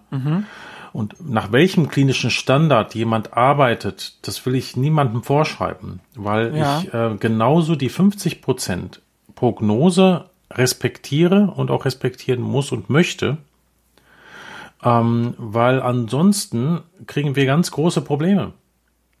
Weil Und es ist ja auch eine Dynamik, oder? Also auch bei dir wird sich ja dieses klinische Prozedere schon auch ein bisschen verändern. verändern. Ja, natürlich. Ne? Ja, also so wie man halt irgendwie zwischendurch mal gesagt hat, man muss es alles erhitzen, dann liest man eine Studie, die sagt, wenn ich es erhitze, kommt es trotzdem genauso kalt in der Kavität an, dann erhitzt man es nicht mehr und ja. so Gibt gibt's ja andauernd quasi Ja. Tipps, äh, also immer so kleine Veränderungen, Ja, die ja. man mal macht und dann äh, zwei Monate anwendet und ja. Ja. Hm. Also wir, hm, wir variieren schon das, was wir tun, aber ähm, extrem selten, ungerne, aber dann beherzt.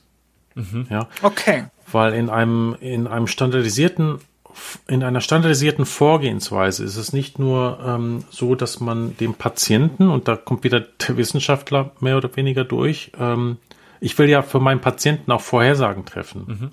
Ja?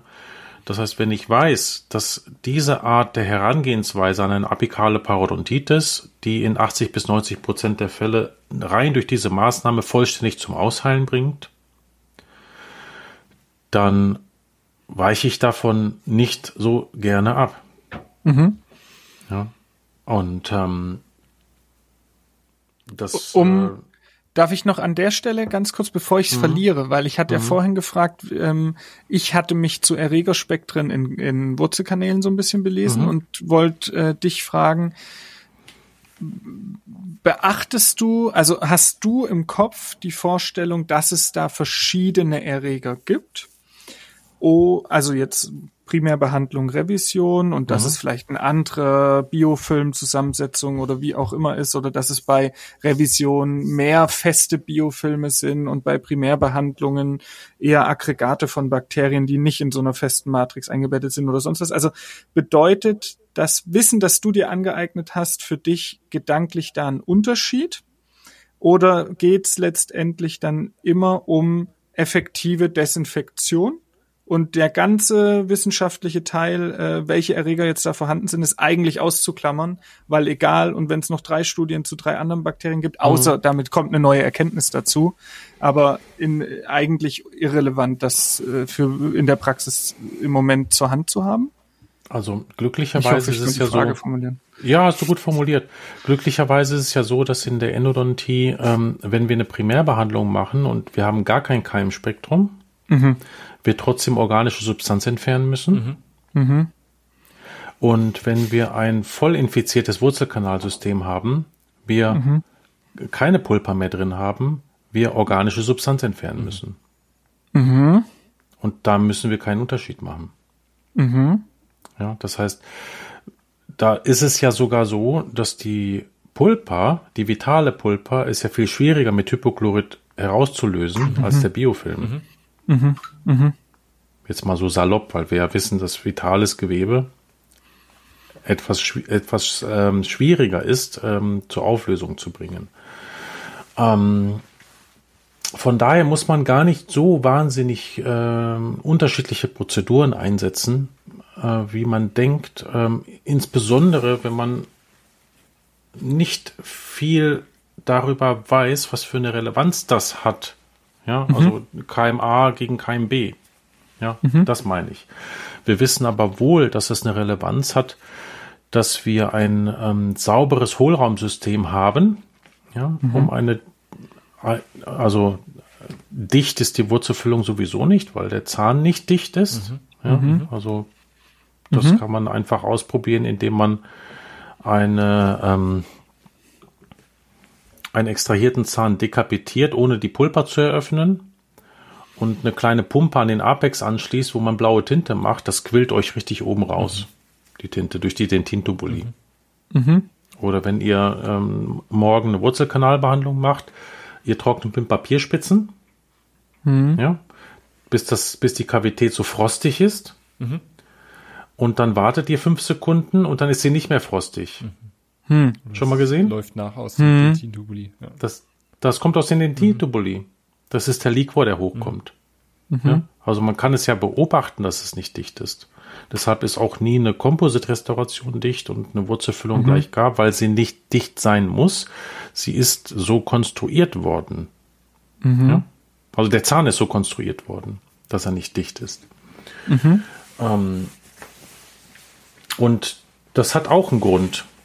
Also wenn, wenn der Zahn, im, ähm, das ist auch interessant, also wenn der Zahn so konstruiert worden wäre, dass er flüssigkeitsdicht wäre, dann wäre er, hätte er nur einen Bruchteil seiner Stabilität. Mhm. Denn mhm. das Wasser, also das Wasser in den Röhrchen ist der Grund, weswegen der Zahn so stabil ist. Mhm. Das mhm. Dentin überhaupt so stabil ist. Deshalb, das ist das Problem der alten Zähne. Also auch ein komplett kerngesunder alter Zahn ist spröde und frakturiert, hat nur noch eine Resistenz von 20 Prozent mhm. gegenüber einem jugendlichen Zahn. Ja, nur noch ein Fünftel der, ähm, der Widerstandskraft, weil die Dentintubuli so okkludiert sind und da immer weniger Wasser drin ist. Mhm. Das mhm. ist nicht das Dentin, was sich verändert, sondern der Wassergehalt, der sinkt. Mhm. Ja. Also ist alles, was du sagst, weiß man eigentlich. Also man kann dir folgen und sagt, ja, stimmt. Und trotzdem, und deshalb sind es so interessante Themen, ja. hat man eben so mechanistische Vorstellungen beim mhm. Behandeln mhm. oftmals. Ne? Mhm. Und gerade mhm. das mit diesem Dicht und ich spüle jetzt von innen ein an sich geschlossenes System und muss das nur innen sauber bekommen und dann möglichst mit einem Stöpsel verschließen und danach ist alles wieder gut. Das ist ja schon so eine mechanistische Vorstellung. Mhm. Also die, die kann, ja. Die Endodontie ist wie eine Zahnbürste hm. gegen Karies. Okay. Alles klar. Das heißt, wir, äh, wir wissen, dass es funktioniert. Mhm. Ja. Dass es präventiv ist. Mhm. Wir wissen, dass nicht das Ziel ist, alle Bakterien zu entfernen, sondern dass, wenn wir das tun würden, würden wir unbiologisch sein. Mhm. Ja. Also wenn wir, wenn wir, wir werden nicht so erfolgreich in der Endodontie, wenn wir den Zahn ziehen würden und autoklavieren und wieder replantieren. Mhm. Mhm. Ja? Weil er wird ja in eine Mundhöhle eingesetzt, die ihr Mikrobiom hat. Mhm. Ja, deshalb mhm. ist das, ist das nur das Absenken der Schwelle, so mhm. dass sich das, so dass eine Erkrankung nicht entstehen kann. Mhm. Oder zum Ausheilen gebracht wird. Ja. Schaut euch die Gingivitis an. Also die Gingivitis ist von ihrem Wesen ja nicht viel unterschiedlich wie eine apikale Parodontitis. Mhm. Weil die apikale Parodontitis, wenn wir die Keimlast entfernen, geht die Remission. Also das mhm. ist viel einfacher als eine Parodontitis, eine marginale Parodontitis zu therapieren. Die apikale Parodontitis ist mehr von ihrem Wesen wie eine Gingivitis. Mhm. Weil wenn wir das, wenn wir ähm, die endodontische Therapie machen, kriegen wir wieder den Knochen. Mhm. Das haben wir ja bei der mhm. marginalen Parodontitis ja. nicht. Nee. Und das ja. Keimspektrum das lässt sich vielleicht auch gut abgesehen, also abhängig von dem Zahn- und dem Wurzelkanalsystem, lässt sich vielleicht auch wieder eher Richtung Eubiose verschieben als bei der mhm. marginalen Parodontitis, wo ja. die Dysbiose ja immer überwiegt, sobald wir sie haben. Und ja. da habe ich auch gerade einen Gedanken gehabt. Wäre es mhm. dann bei der Endo, wenn wir jetzt so denken, mhm. nicht super clever quasi einmal klar in, in Missverhältnis gekommenes Mikrobiom zu desinfizieren, erstmal zu in, zu entkeimen, wie auch immer, ein sauberes Kanalsystem hinzubekommen. Und dann aber, ähnlich wie bei einer Stuhltransplantation oder bei einem Mikrobiomaufbau im Darm, äh, quasi in die Kanäle standorttypische Bakterien einzubringen und danach zu optimieren. Speichel Nee, nein. Machen um wir ja Willen. nicht. Nein, um Gottes Willen. Da ist es vielleicht der Nein. schlauer, Aber über ich- die Parodontitis nachzudenken und vielleicht da das, äh, das Mikrobiom ver zu verändern zu wollen. Also in der Endodontie ganz sicher nicht. Äh, In der Parodontologie ist es, ist es schon mehr denkbar. Ähm, Also ich glaube, da kommen wir wieder ziemlich an den Anfang äh, unseres Podcasts zurück. Die Wirtsfaktoren sind die, die darüber entscheiden. Und der Threshold, also quasi die individuelle Schwelle, wo ein Wirt es zulässt, ähm, in direkten Kontakt mit den Bakterien zu treten, ohne krank zu werden, die ist individuell unterschiedlich. Und deshalb wirkt die einfache Endo bei 50 Prozent der Patienten. Ja, wenn man 80 Prozent ähm, des Kanalsystems ob, äh, reinigt und obturiert und 20 Prozent drin lässt. Und bei der anderen Hälfte funktioniert es nicht. Und dann kriegen die eine Revisionsbehandlung bei Sirius Endo und dann funktioniert es wieder. Ja. Ähm, weil auch dieser Patient, der vulnerabel ist, der eben diese Schwelle äh, ein bisschen niedriger hat, auf einmal damit gut klarkommt. Und ähm, das ist der Wirtsfaktor. Und den Wirtsfaktor, den kann man, ähm, also da gibt es momentan, außer jetzt, ähm, ja, es gibt schon Ansätze, das weiß man schon. Also die Ansätze sind die, dass man sich mit möglichst vielen diversen Keimen auseinandersetzen sollte, in möglichst jungen Jahren. Also da kommen wir auch wieder zurück an, auf das Thema, die Kinder sollen im Dreck spielen, die Kinder sollen über den normalen Geburtsvorgang durch. Die sollen mit dem Löffel gefüttert werden, den der Vater und die Mutter vorher abgeleckt hat. Ja. Und ähm, je mehr Kontakt wir mit den Keimen der Umgebung in frühen Jahren haben, umso solider ist die Grundausstattung, die wir dann bekommen und ähm, umso widerstandsfähiger sind wir dann ähm, wahrscheinlich auch gegenüber der Parodontitis, ob wir apikal oder marginale Parodontitis nehmen. Ähm, das, weil wir dann eben den Wirtsfaktor auch darüber, ähm, darüber bekommen. Aber Ausnahmen ähm, wird es auch da immer wieder geben. Mit Sicherheit. Und das fängt ja auch vielleicht auch schon sogar beim Paarungsverhalten an. Das haben wir auch angesprochen. Das heißt, wenn man sich, ähm, wenn Vater und Mutter zu viel Körperhygiene betrieben haben, haben sie vor der Zeugung des Kindes eventuell nicht herausgefunden, dass sie inkompatibel sind. Und es kommen schwache Nachkommen raus. Dann haben wir auch wieder einen schlechten Wirtsfaktor produziert. Das heißt, die Biologie ist auch dort ähm, extrem clever oder hat sich ja durch Evolution so entwickelt, dass ähm, sie eben die Paarung von zwei Leuten zu, nur dann zulässt, wenn halt die Nachkommen immunologisch stabil sind. Und das äh, darüber richtet dann das Mikrobiom der Einzelnen. Und ähm, wir kennen die einzelnen Puzzlestücke, aber wir können sie noch nicht so gut therapeutisch ähm, einsetzen. Also wir können jetzt nicht einem Patienten, der schon gereift ist und unter einer Autoimmunerkrankung leidet oder unter, unter ähm, ähm, Hauterkrankungen, dem können wir nicht sagen, nicht so leicht. Ähm, ja, jetzt ähm, bringen wir das Immunsystem wieder so richtig in Schwung, indem wir sie halt einmal durchinfizieren. Ja. Und ähm, aber auf der anderen Seite weiß man, wenn die Leute mit Autoimmunerkrankungen dann äh, kurzzeitig in Entzündungs, in, äh, ähm, in beherrschbare Entzündungsprozesse hineingeführt werden, dass dann ihr Grundleiden, ihr chronisches Grundleiden verschwindet. Ja, das ist ja zum Beispiel die Eigenbluttherapie. Die setzt ja einen zeitlich begrenzten Entzündungsreiz. Ja, und auf einmal haben die Leute, solange sie halt, ähm, solange sie den blauen Fleck haben, durch die Injektion des Eigenblutes, haben auf einmal ähm, keine, keinen Schnupfen mehr durch Pollen. ähm, und das ist irgendwo auch logisch, weil man dem Immunsystem einen Angriffspunkt gibt, nämlich das eigene Blut. Dann arbeitet es dagegen mit einer Entzündung, solange man den blauen Fleck hat, lässt es einem in der Nase in Ruhe. Also. Es ist schon spannend, wie du quasi diesen diese Verknüpfung der Endodontie in alle Richtungen, sag ich jetzt mal, äh, schaffst. Aber es hängt ja auch zusammen. Das ist ja, um ein bisschen auch den Kreis zu schließen, die Endodontie endet nicht am Apex. Die, nee, die endet da nicht. Das hängt auch zusammen. Und um es jetzt nochmal, äh, ich sag mal, provokanter zu fragen, weil die Frage haben wir, glaube ich, nicht beantwortet oder nur indirekt beantwortet. Ähm, würdest du sagen, apikale Ba- Parodontitiden sind in Zusammenhang mit allgemeinen Erkrankungen speziell zu betrachten und konsequenter zu therapieren? Ähm, wen, weniger konsequent, das ist so ein bisschen auch die Frage, die Matthias vorhin hatte. Also ist jede apikale Aufhellung an einem symptomfreien, aufbissfreien Zahn mit Endo von vor 20 Jahren, ist das etwas, was wir therapieren müssen mit deinem Wissensstand? Ist es etwas, das wir beobachten können, erstmal belassen können? Ist die chronische Entzündung, die dort ist, ein Grund, die Therapie anzufangen? Oder eben eigentlich nicht?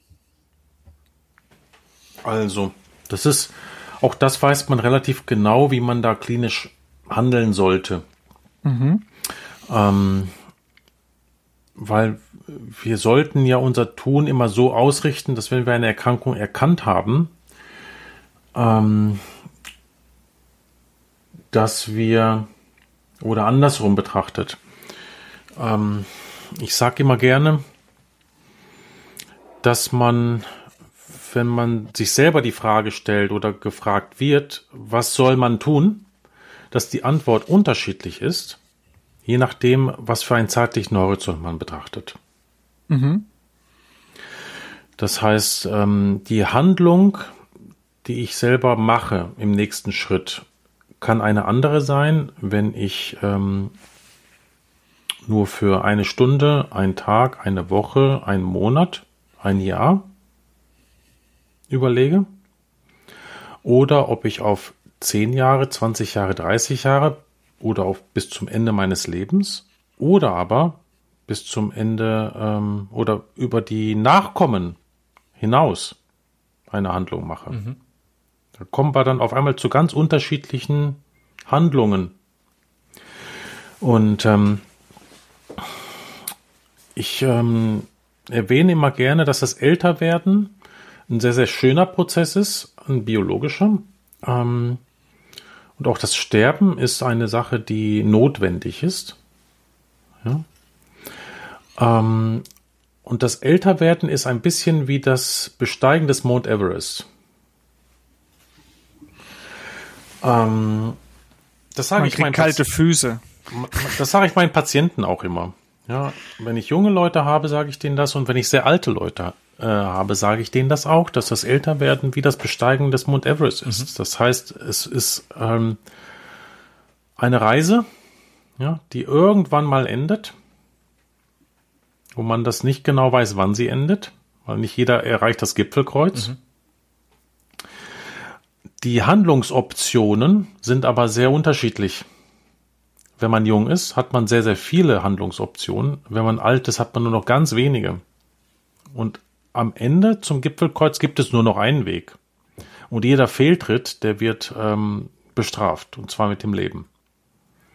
Und auf einmal spielt das Wetter eine extrem wichtige Rolle, ob man überhaupt da oben ankommt oder nicht. Im Tal spielt das Wetter überhaupt keine Rolle. Und ähm, so muss man, denke ich, auch die Medizin aufbauen und die Zahnmedizin und die Endodontie im Speziellen. Nämlich, ähm, wenn man sich die Frage stellt, müssen wir eine Läsion therapieren oder nicht, dann sage ich dem Patienten, wenn Sie überhaupt keine Risikofaktoren haben, wenn Sie jung sind, dann kann man das viel leichter auch auf eine Art therapieren, dass man etwas aufschiebt oder unter Beobachtung hält. Wenn man älter wird, dann ist das ähm, schon relevant.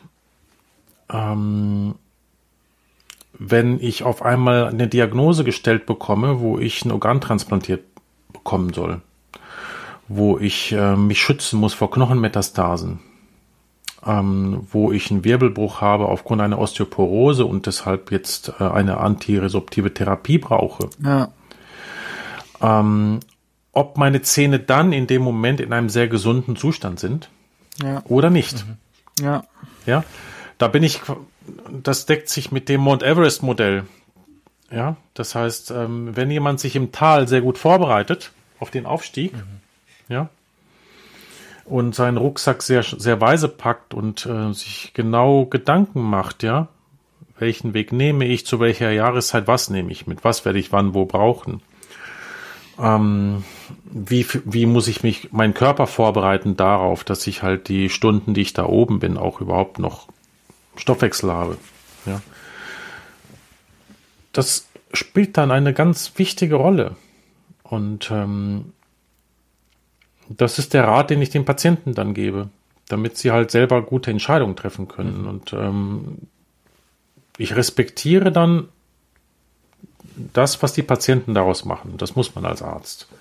Ja. Man muss den, die komplexe Welt relativ einfach erklären und man muss dann respektieren, dass der Patient sich auch dagegen entscheidet, weil ich habe wirklich ähm, Patienten, die extrem intelligent sind, ähm, die auch Hochschullehrer sind und die auch äh, zahnmedizinische Hochschullehrer sind und die sich ähm,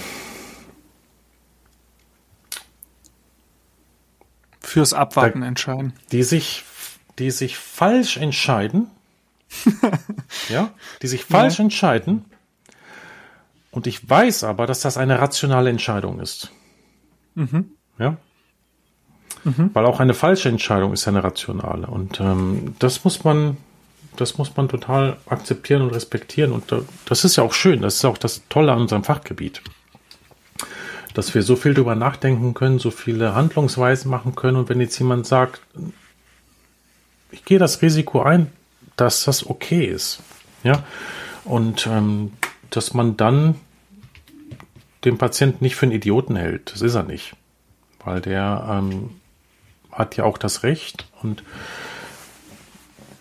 ja, manchmal sieht man auch, dass das eine schlaue Entscheidung war, wenn der Patient vielleicht im nächsten Jahr schon tot war. Mhm.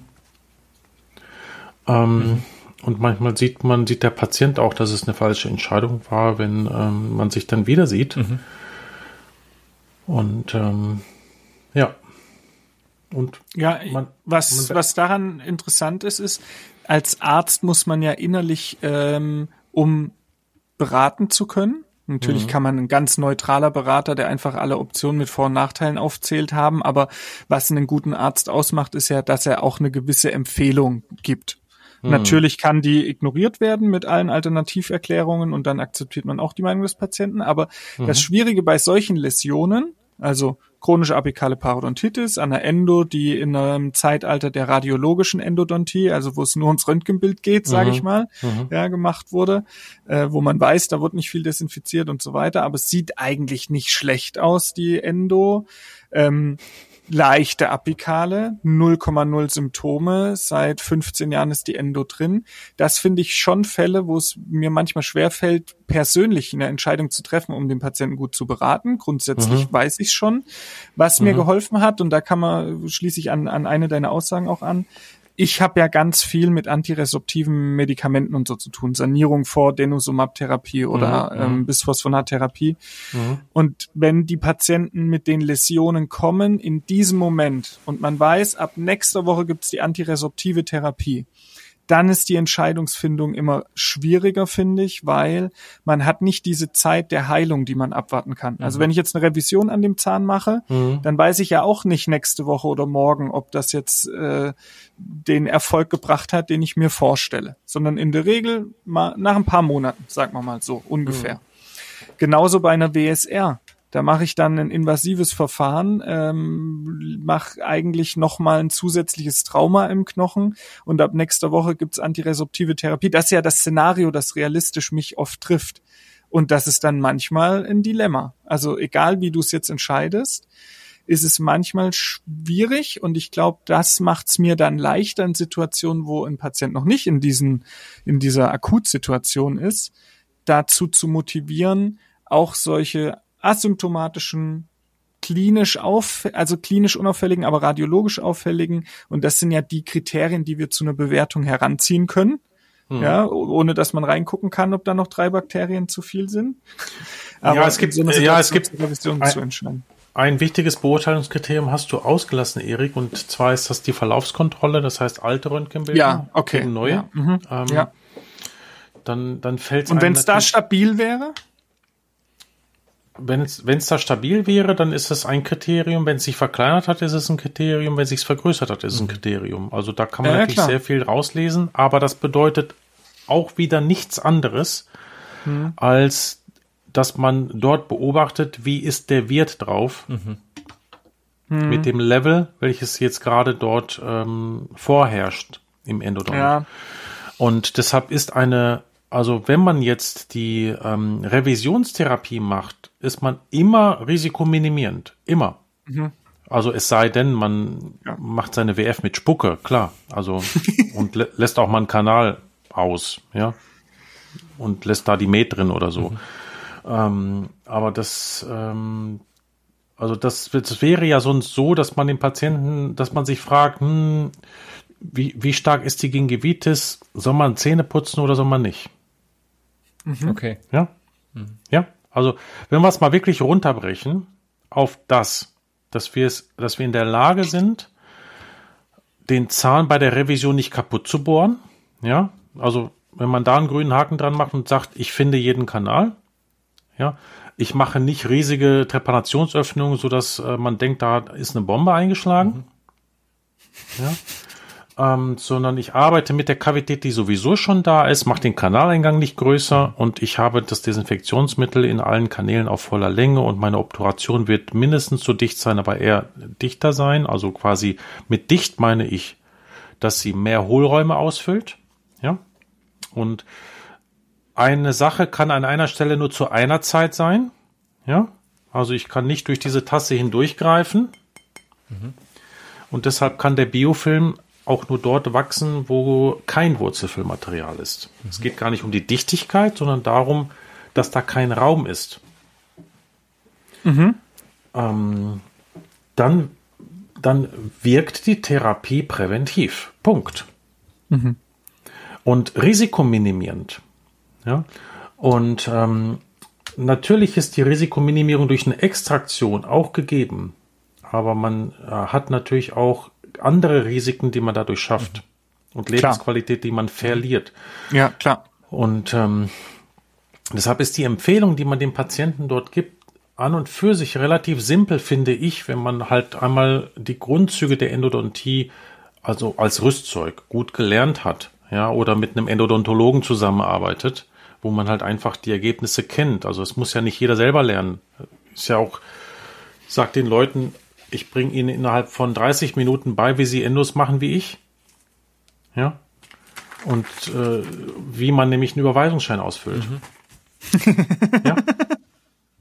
Ja, Ja, sehr kann gut. so simpel sein, das kann so simpel sein. Ja. Nur die Generalisten müssen ja verstehen, also die machen ja auch keinen Herzkatheter. Ja, Mhm. der Allgemeinarzt macht doch auch keinen Herzkatheter. Aber der muss wissen, Mhm. wann er den Patienten zum Kardiologen schickt. Ähm, deshalb kann es wirklich so simpel sein. Und das ist ja auch der Grund, weswegen wir so vielfältige Gesellschaften haben. Also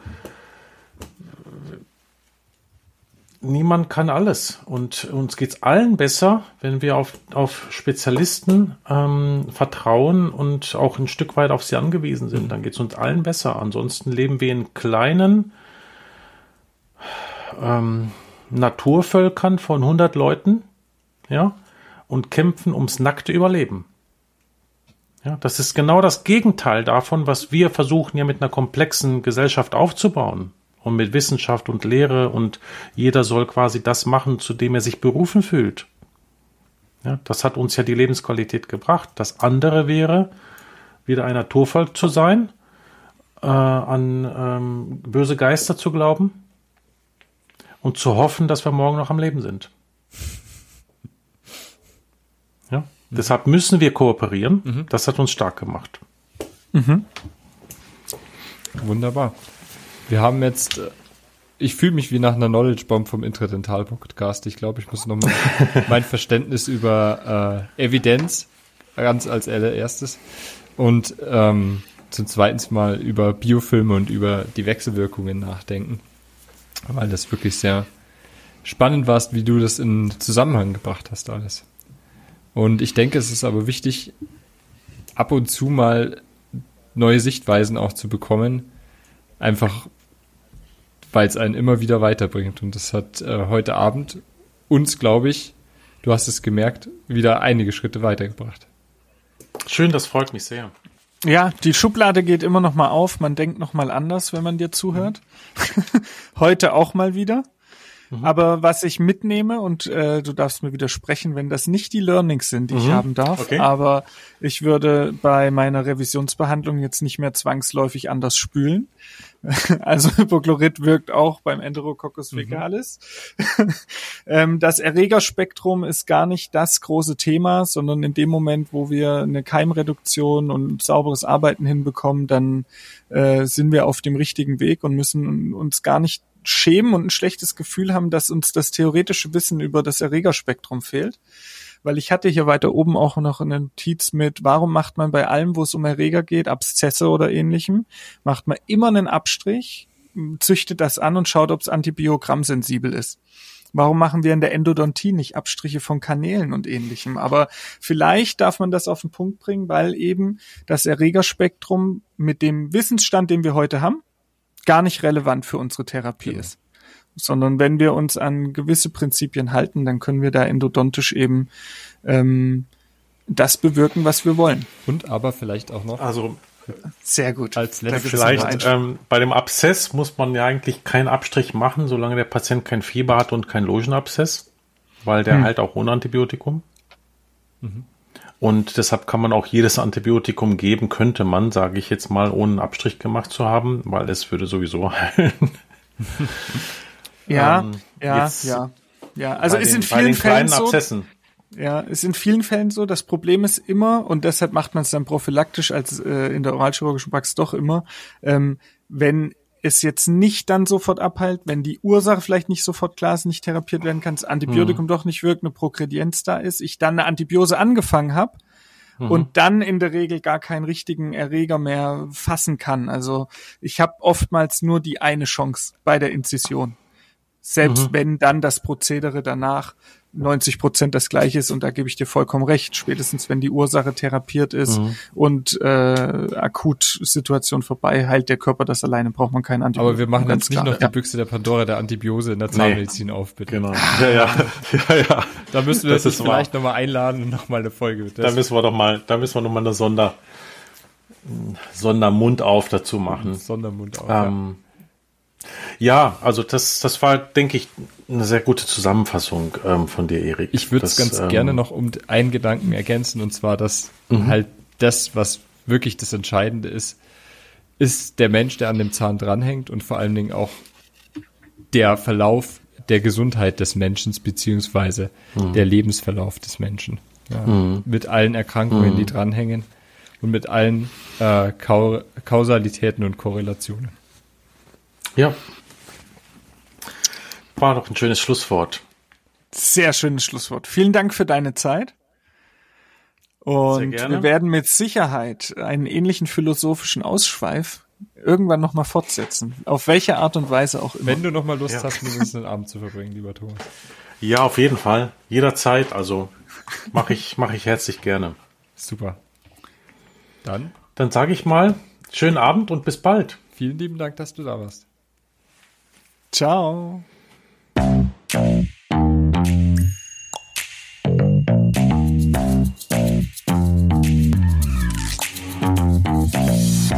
Mund auf, der Podcast.